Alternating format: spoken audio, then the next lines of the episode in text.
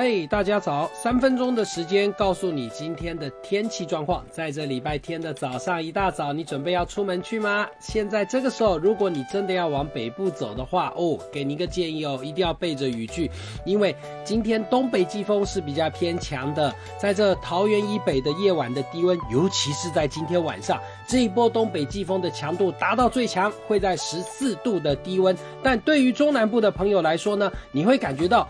白天虽然有阳光，但天气状况来说仍然比较偏凉一些。而对于南部的朋友来说呢，在中午的温度是舒适的，不过早晚的温度呢也只有在十七到十八度哦。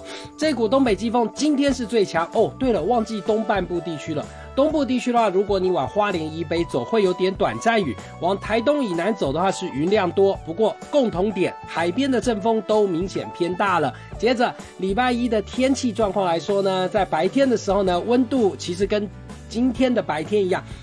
差不多在北部还是偏冷，中南部地区是舒适。不过晚上的温度状况来说呢，在礼拜一晚上还是一个比较偏凉、有点冷的状况。中部以北低温还是十四度。周二以后开始气温上升，上升的时间呢约在三天的时间，但到了。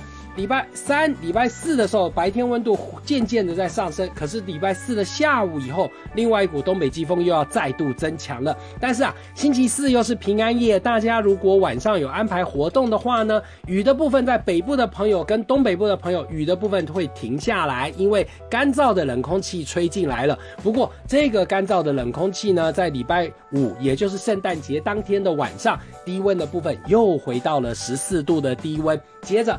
到了二十六号、二十七号的六日两天来说，全台湾是天气晴朗，而只有在这东半部地区早晚云层量比较偏多一些。所以呢，这天气状况来说呢，在今天白天你要出游去的话，特别注意两件事情哦，一个。